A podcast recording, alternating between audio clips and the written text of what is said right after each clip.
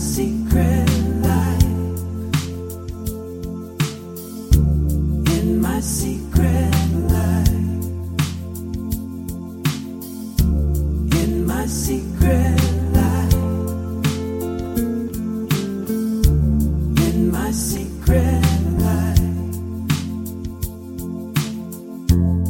Hello，大家好，这里是枕边风，我是米娅。大家好，我是香正，你说说我们现在在哪儿？我们又在连云港，哎，是因为什么事儿来的连云港呢？因为哎呀，我老妈过大寿是吧？什么大寿啊？七十大寿，完整的跟大家陈述一下，我们为什么又落到了这步田地 啊？在非常辛苦的状态下又回来了一趟连云港，因为老妈明天就要过大寿，然后今天正好又是十月一号和中秋节，先祝大家双节喜庆，双节愉快！愉不愉快的，我们上线的时候双节都过好了还在假期里呢啊，也算吧。，still，然后我们现在在连云港，我们现在在录音的这个位置呢是什么路来着？我他妈不知道，在疫情期间也回过一次连云港是吧？那一次就是春节嘛，对，那会儿就是在这座桥上，从这座桥开始，我们一边走一边聊。当时曾经有过一期贝斯在连云港的节目，今天我们再次回到了这座桥，故地重游。这座桥也没有什么变化吗，有变化，上次都没有人啊，这次人稍多一些了，人挺多的，人挺多的。嗯。现在终于看到他比较日常的样子了。嗯，有很多零星的吧，老头老太太来遛弯儿。这会儿是大家应该都吃完饭了，嗯现在是七点半，将近八点的样子吧。是，我们一会儿其实是要去见象征的发小，大家可能出去稍微坐一坐啊，喝大家可能。都不知道这个人，但也可能知道。你跟王涛应该在节目里说到过他。还有另外一个，对我们当时号称连云港有一所高中叫青海中学，号称青海中学三剑客。我们现在站在桥上，正好前面有一盏特别亮的路灯，那个应该是灯的那个光源就倒映在这条河上。虽然河面上满是各种富营养化的植物吧，但是就那个光源特别像月亮，今天晚上啊是有月亮，你看月亮没有那么明显，有点雾的比较朦胧。朦胧，加了一层雾轻纱，雾化，对对对对对，高斯模糊。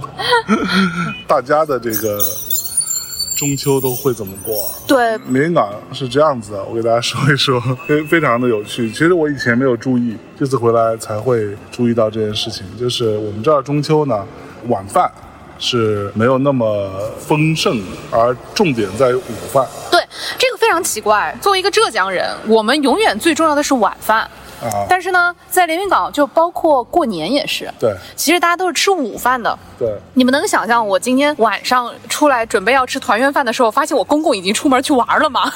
就压根就不在家。我就说啊。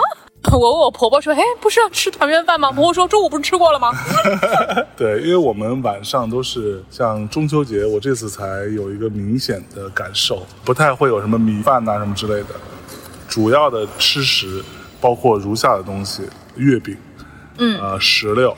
嗯，各种煮的花生，就花生、还有葡萄。什么之类的，就反正各种水果吧。嗯，还有重头戏是需要家家户户自己做一种饼，嗯，然后这个饼呢有两款馅儿，一个是小糖饼，对另外一种是韭菜饼。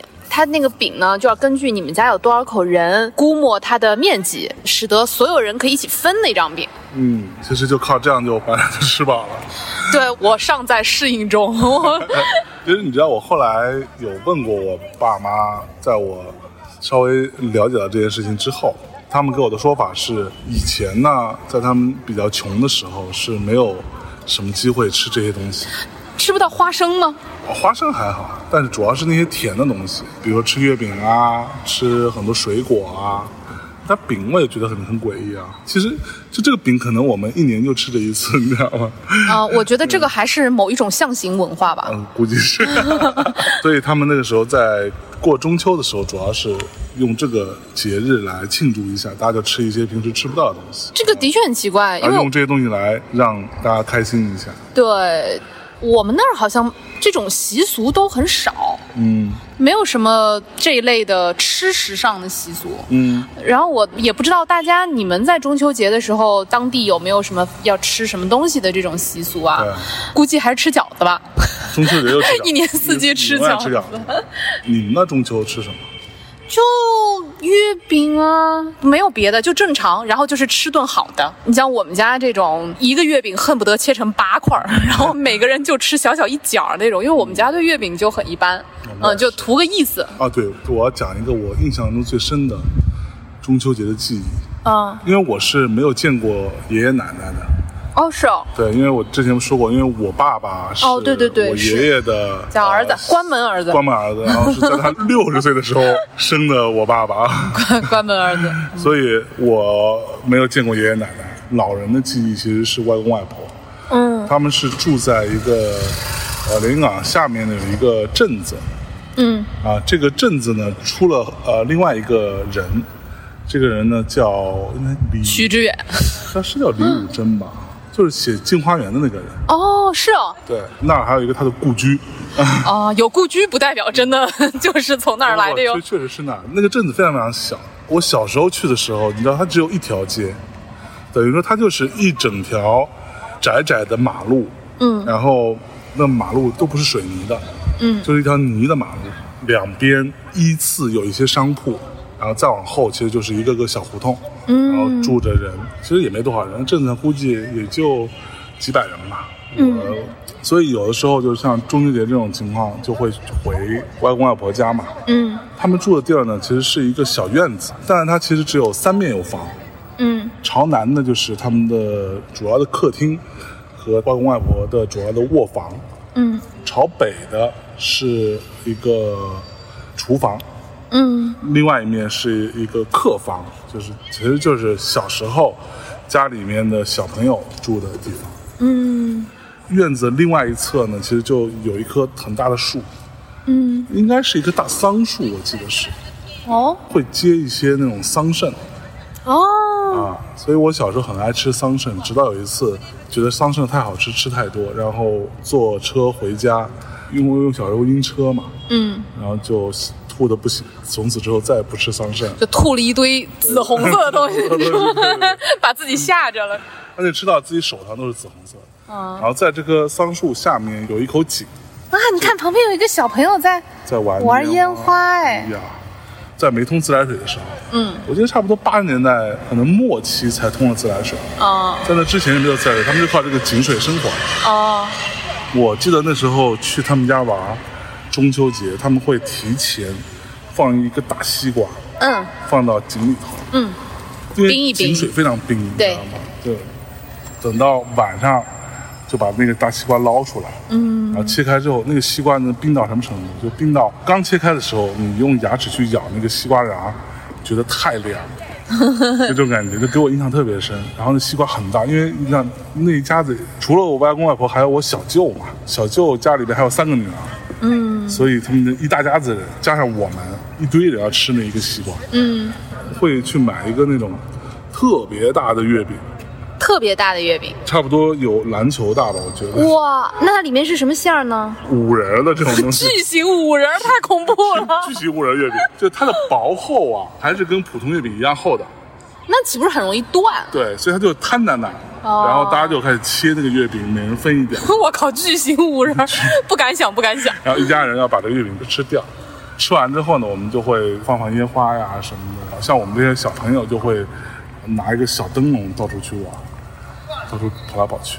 哦，这是我第一次听你说外公外婆家的事儿，以前都没有跟我说过。对，这个是我印象特别深，因为我小时候不不爱吃这些东西嘛，就觉得什么月饼，哎，什么西瓜，哎，煮个花生，哎，基本上都是我讨厌的东西。还有那个石榴，我小时候觉得石榴为什么有这种东西？全是籽儿，全是籽儿，而且他们石榴都超大，那石榴的直径估计得有个二十厘米，巨大石榴，你知道吗？它自己长到裂口，嗯这样的情况下，就跟我舅舅家的那些姐姐和三个女儿，有两个是我姐姐，一个是我妹妹，大家一起去吃那些石榴、跟月饼、葡萄和那冰镇西瓜的时候，就觉得特别开心。然后我妈就会说我说，在家里不看你吃这些东西，在这儿你就跟大家抢，就很开心。就很多东西你就是要抢抢吃才好吃，对对对你自己吃你根本不会吃。所以听上去这个节日好像还是挺重要的。还蛮重要的。中秋但是说实话，外公外婆去世之后，这个节日对我来说就没有什么影响。嗯，可能因为我们家属于日常就活动比较紧密的那种家庭，嗯，我们日常就是很讲究，大家要聚在一起，嗯就是反正大事小事儿 都要聚在一起吃一顿。呃所以你对于那个节日没有特别大的感受，除非像春节这种。哦，说到春节，我们家就规矩又特别多。但是像中秋啊、什么元宵啊，呃反正这种节日基本上就是吃顿好的了，没有什么别的。对吧？嗯，比如说像我们现在很少有机会可以在这些中型节日回家嘛。对然后还有一些其实对于老年人比较重要的节日，什么重阳啊这种节日，基本就是努力的打个电话或者不不不不，清明对老年人不重要，不能这样说。蛮重要的，就是他们会去扫墓了。我这个很奇怪，我从小就没有扫过墓，哎，我人生中第一次扫墓是跟着你们家去的，真的，我爸妈从来都他们会去，嗯但是从来不会带我去，可能我不属于这个家对庭，，从那个封建的说法，你不属于这家，不是，那我也应该跟着何家去才对啊，你在我未出嫁之前。你也前不，属于何何家。的。我家又没有很封建了，但就是的确是我从小就没有扫过墓。也，有可能就他们就比较不喜欢你。你小心啊！你不要试图挑拨我跟我爸妈的关系。我跟你说，我们是坚不可摧的血缘关系。但的确是我都没有扫过墓。我第一次扫墓，刚跟你结婚第一年，跟你们家就是跟我的公婆去你们家的墓。当时是说要带新媳妇儿给家里的长辈看一下，长辈们，长辈们门呃，然后看一下正去我外公外婆家的时候，就在客厅里头，啊是有一个类似于，其实一个很小型的小祠堂，啊！我们家不也有吗？就我外公外婆家。他们也是有一个小房间，里面就有家里的族谱，对族谱啊什么的。然后我回去要打招呼啊，过年的时候还要守岁啊、敬香啊，给他们煮饺子啊，那个什么的像。我们家是中秋也是要给他们先上菜，然后切的月饼要分他们一块。哦，是呢，是呢。那比如说像我的爷爷奶奶家，以前老房子的时候，回到家第一件事情，先要去跟太太，也就是我爷爷的妈妈，她的那个像什么的都挂在家里，所以要先去跟太太打招呼，说太太我回来啦，跟太太鞠个躬啊什么的，然后再开始在家里活跃。是，嗯，对，然后要走了就要太太我走啦，然后，对你每次回到连云港会有什么特别感受吗？不认识了嘛。就我之前跟贺宇那期节目也聊过嘛，嗯就是我对于这个家乡的回忆没有地方可以承载，就我熟悉的所有东西都已经没了，都已经被迁移或者说被什么翻新成一些楼这样子。就我们现在住的这片区域，其实是我特别不熟悉的地方，就它跟我成长的环境是没有关系。嗯在我小时候，这个区域是相对比较荒的一片区域。嗯但是现在它属于一个相对比较市中心的一个区域了，嗯就旁边就是什么苏宁广场、万达广场什么的，就类似于这这样。我小时候熟的那个区域，其实就是从我家到我的小学的那个区域。其实我小学跟中学挨得很，还蛮近，一个学区房，一个都是一个学区的呗。这么理解也可以。但是小学也搬走了，中学也搬走了，什么都没了。就包括我跟你说那个星海中学，嗯也搬走了。他以前其实就在我们从火车站回来的必经之路上，嗯啊，也搬走了，他都搬到了很郊区的地方。对我来说，没有什么回忆的。就那次那个节目，我跟贺宇聊完之后呢，也有很多听众会有反应啊，说你们是觉得你们离开了家乡，你们还希望家乡保留原来的样子，但是家乡人民也需要发展。有好的环境，也他们也需要有万达广场。嗯，是啊，对我说这么说是没错了，但是我的意思是说，那为什么非得把过去的东西全部都抹除掉，去做这些新的东西呢？这个是我特别不能理解的。就是就比如说，你看我们去京都好了，对吧？哪怕去金泽这种地方，它过去的东西都还在，然后他也给你保留的好好的，然后他会稍作修缮，它有会有另外的区域去发展它更商业的这个地方。自然到那个程度发展起来之后，就会有人会因为一些无论是工作原因或者是一些商业的一些驱使，他会去到那个新的区域嘛，啊，还会有人会保留在旧的区域。旧城市还蛮重要的，但是旧城在我们我们这里就没有，好像是一块恨不得赶紧把它揭掉的赖皮膏药，就这种感觉。就是你刚刚说的这些关于城市发展的东西，我觉得这个是另一个话题了。嗯我会觉得不要太较真儿，就是说，对于一个城市，或者说你对于故乡的记忆，不要把它附着在一些东西上。就是比如说啊，我的记忆就是在某一个小学，然后这个小学就必须长那样。当然，这个也跟我本身个性，或者说我从小到大，因为不断的在迁徙嘛，在很多个城市成长过，所以可能也导致我比较随遇而安吧，就是我没有那样深刻的说我的这个故乡是固定在一个地方的那种感受，因为你哪哪都是故乡，你必须不断的把自己的新的记忆和新的支点建立在你现在所在的这个城市。所以我可能习惯了快速迁徙，然后快速扎根、快速迁徙的这种方式。嗯，比如说我的出生地就在舟山这个地方，我很喜欢现在它的样子。那是因为舟山，我觉得保留的还蛮好的。哦不不不不是，原来那些旧城啊，保留的好的地方，其实我有什么记忆吗？就也一般。我喜欢的部分是说，它有一种很微妙的监理感，就是这种熟悉不熟悉夹杂在一起的那个监理感。就比如说我小的时候，我的那个小学现在也搬走了，搬到更城市外部去了嘛。嗯，当年这个小学的这块地皮呢，现在是一个高级住宅区吧。有一次正好我跟我妈去那边洗牙什么的，就在这个小区的外围。嗯，然后我们一边走，我妈就一边说起说：“哎，你看这个地方原来就是你小学啊，怎么怎么怎么样啊。”我不会有一种落寞的感受，或者不会有一种觉得说啊，那我的记忆不见了。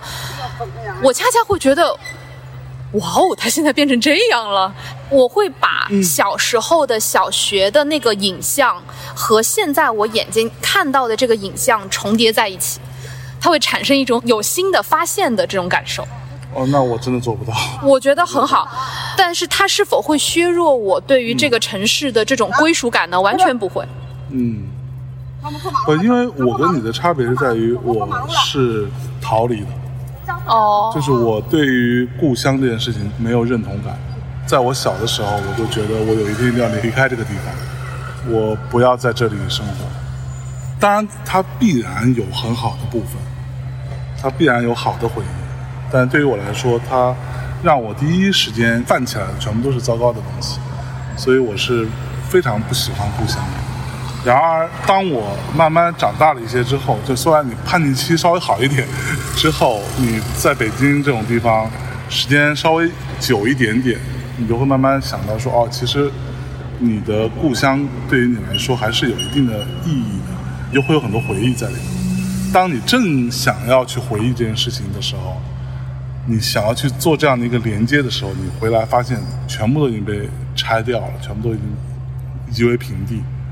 我剩下的又只有愤怒，就是说，凭什么，对吧？不不不不不，我觉得这个才是一个渣男的想法吧。就是当年你要逃离他，然后你突然之间蓦然回首，你觉得他还不错，然后你还让人等着你啊？凭什么呀？然后你还想说，嗯，他居然嫁给别人了，他现在不再是他了，然后恨坏人，你居然还愤怒，你有脸愤怒吗？做个人吧当。然有点愤怒，因为我看到过太多不是这样做的案例。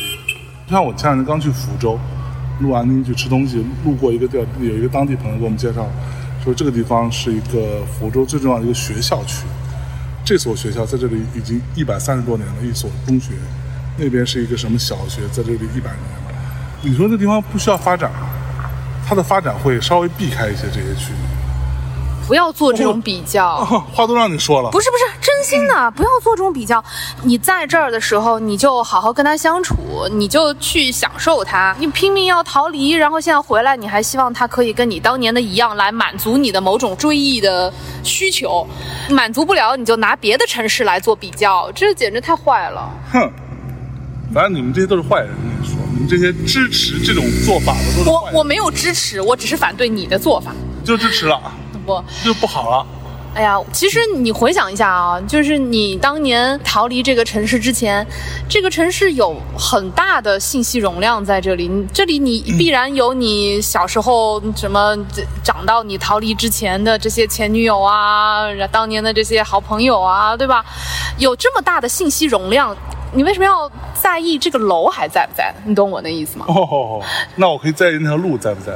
都一样嘛。故乡这个词，在我看来，更多的是你之前所经历过的事儿啊，那这些东西，就是它没有必要非得要落在一个你眼见为实的一个建筑啊，这个路啊，你当年吃过的这个摊儿啊，我觉得这些都不是很重要了。反正我是这么觉得。对于我来说更重要，你只有这些东西才会让你有那个回忆在，而不是那些回忆它是莫名其妙就飘在空中的。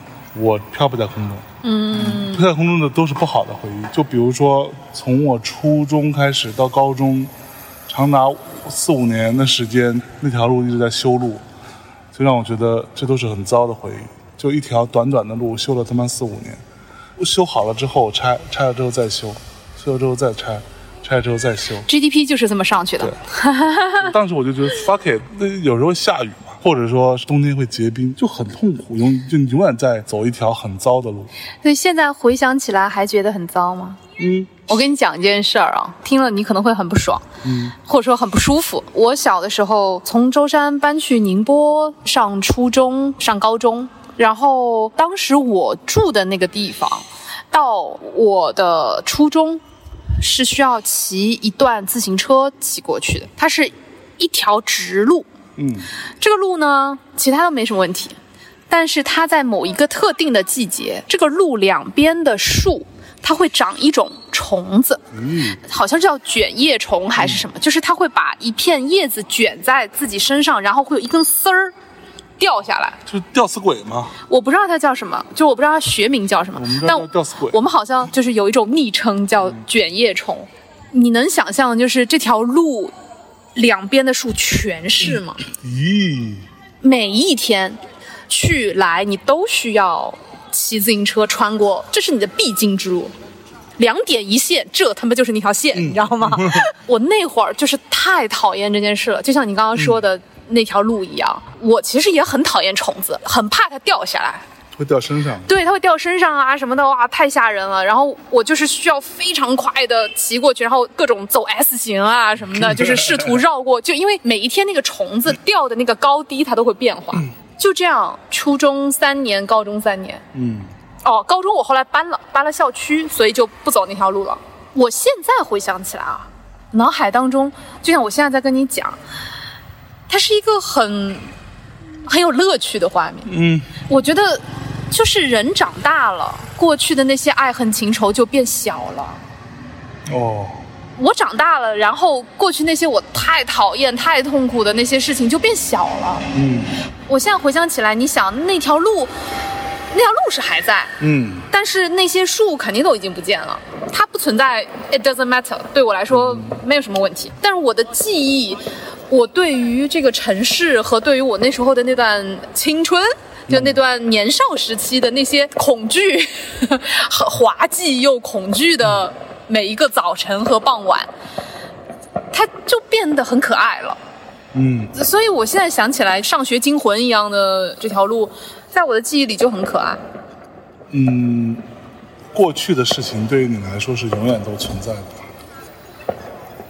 比如说，会有很多人想要成为另外一个人嘛，嗯他想要成为一个自己在年幼时候向往成为的那个人，嗯。或者是自己在某一个时刻不一定年幼了，他向往成为的一个人，然后他就会去做这样的一个动作，去靠近那样一个目标，嗯。甚至在这个过程当中试图去尽量的斩断自己出身的一些影响。嗯，你会有这样的吗？我完全不会。嗯这个问题我早年的时候我曾经想过，因为我小时候曾经有过一个困扰，就是我从小都没有偶像。嗯就比如说有人说啊，你的榜样是谁啊？嗯我从小到大都没有。不是因为我特别拽啊，或者说怎么着啊，就是他就是没有，就是我没有想要成为谁。嗯后来我会发现，有偶像和没有偶像其实是两种人。嗯就有偶像的人，他就会先有一个目标和一个形象是他想要去成为的，然后他就以此为标杆。比如说你喜欢 Michael Jackson，嗯可能你就会因为喜欢 Michael Jackson 而去寻找和吸收了一堆这样的东西，然后试图去靠近他。对，进入音乐行业啊，你觉得哎呀做音乐特别好啊，可能也是一定程度上受了这个影响。对，你其实是一个比较容易被影响的人。包括我后来在观察，比如说你日常买东西啊什么，你都很容易被这些广告所影响。那是因为同样是做 marketing 出身的人，嗯，你要你 appreciate 别人的成果。成果，对，就是好吧随便你说。这这个更多是一种捧场心态。啊，啊。都被你说了。但是我从小就是没有坐标轴的这么个人，嗯。所以我的成长经历使得我需要自己去定位我的坐标轴。嗯它的坏处是，其实你会变得更迷茫一点，嗯。你的那个寻找的过程可能要更久或者更痛苦一点。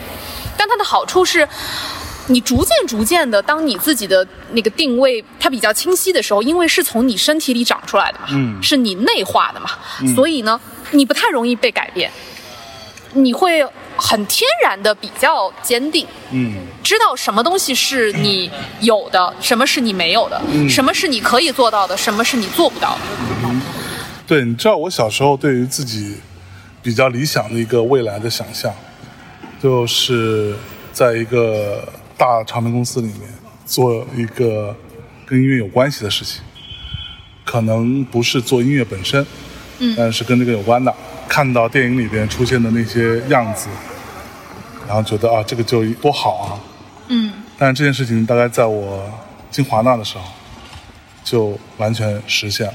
嗯第一，你是在北京，对吧？在一个国际大唱片公司当中，而且这个公司曾经对于你来说很重要。嗯，它有过很多你非常喜欢的音乐人，出过很多你喜欢的唱片，品牌本身对你是有很多的影响。嗯然后那个公司楼底下就有一个星巴克，啊，你想好时髦是吧对然后不是你每天上班你就买一杯嘛，端着去坐电梯，那也是一个还蛮高级的一个，其实是一个大商场，商场的上面是写字楼，是这样子的。嗯，就我们在其中一层，我们再往上就是华谊兄弟，嗯大概是这样，所以我们在电梯底下经常碰到各种奇奇怪怪的演员。嗯，所以当时你在那个环境下，你觉得哦，这就是我小时候繁华对我喜我向往的那个生活，嗯工作的状态。嗯，对，每天端着一杯 难喝的要死的星巴克，然后人五人六的去坐电梯对人五对坐电梯，然后到里面啊开会什么，讲的全都是我 talking money。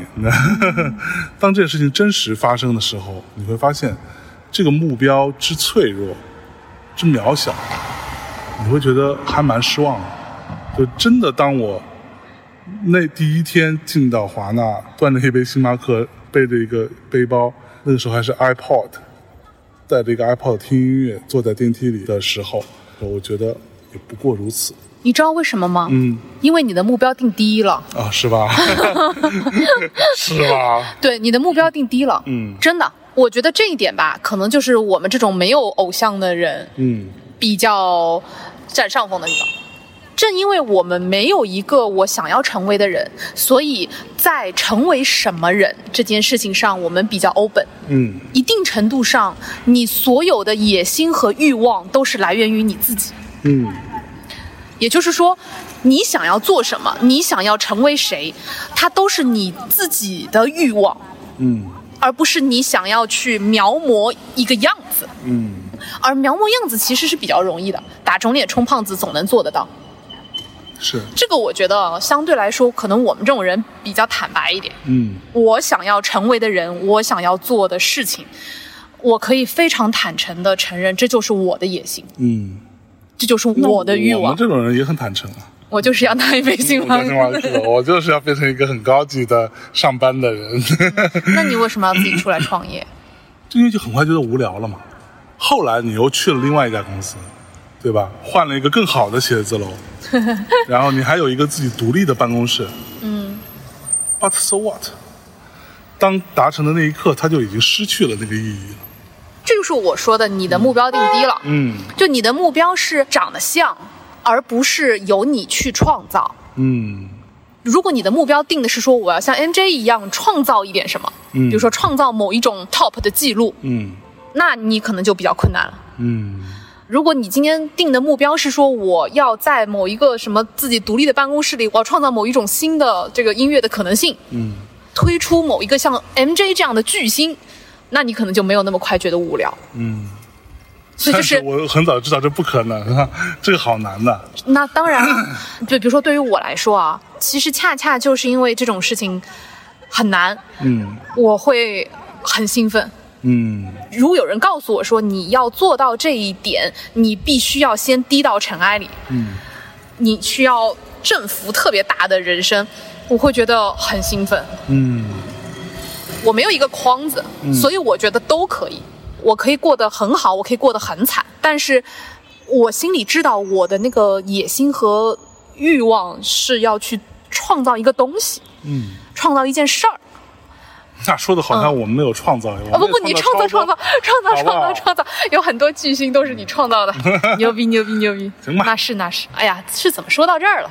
其实没有回来这件事情，你就不会想要说去回顾吧，包括自己从哪来的，从哪出发的。各位听众，你们有没有过类似于这样的一些过往的一些想象或者一些目标？对没有实现呢？我其实挺好奇的，比如说大家在十一，这个算是今年最长的一个假期了吧？嗯，大家有没有回家？然后如果没有回家的话，可不可以告诉我们你为什么没有回家？嗯嗯，不要告诉我因为你忙，我觉得忙归根究底是个借口，嗯我觉得他只是跟外人说说的，嗯跟我跟我们，你就说说你到底为什么不想回家？如果你已经回家了，不如跟我们讲讲你这一次回家回到故乡有没有什么新的感受？嗯，我还挺想听的，你想听吗？想听啊，那就这样，那就这样呗。跟大家说再见。最后放一首歌，好的，拜拜。大家晚安。